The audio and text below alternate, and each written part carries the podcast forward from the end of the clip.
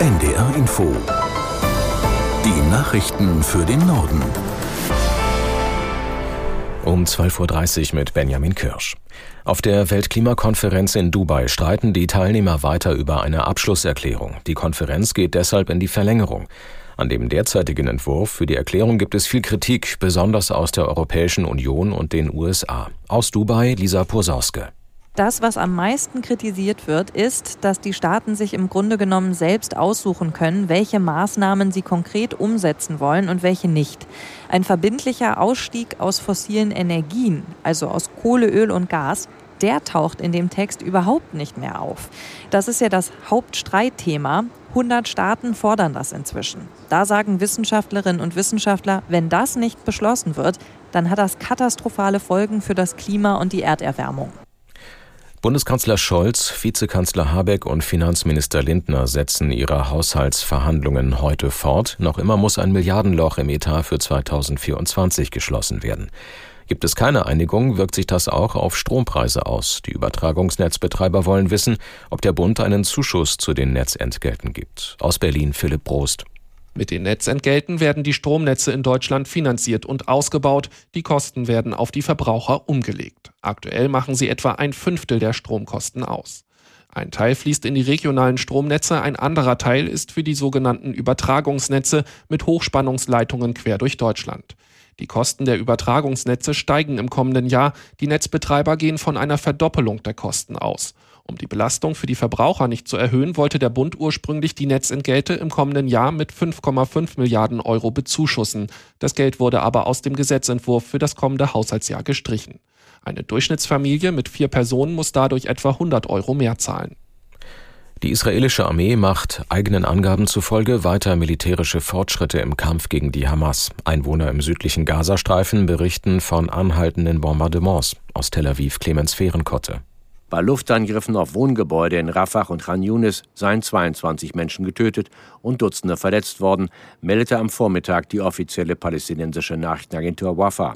Verteidigungsminister Galant erklärte, die Armee stünde im nördlichen Gazastreifen, Zitat, kurz vor dem Durchbruch und werde diese Operation auch an anderen Orten fortsetzen. In Jenin, im besetzten Westjordanland, sind nach Angaben des palästinensischen Gesundheitsministeriums vier Männer bei einem Drohnenbeschuss getötet worden.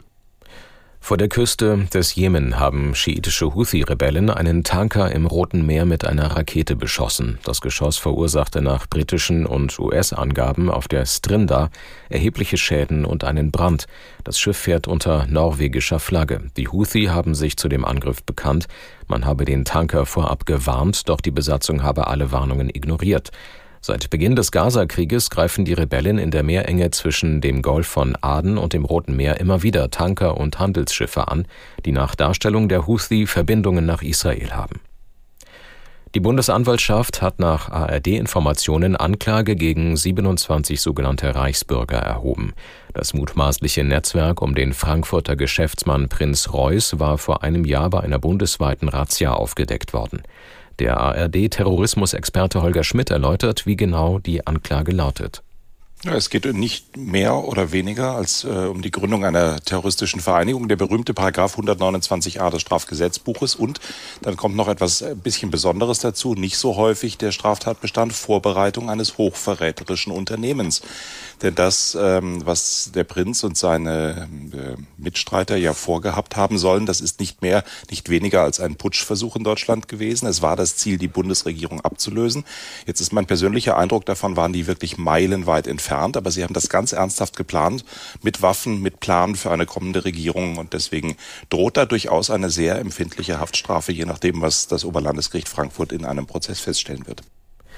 Im Steuerprozess rund um die Corona-Maskenaffäre in Bayern hat die Angeklagte Andrea Tandler einem Verständigungsangebot des Landgerichts München zugestimmt.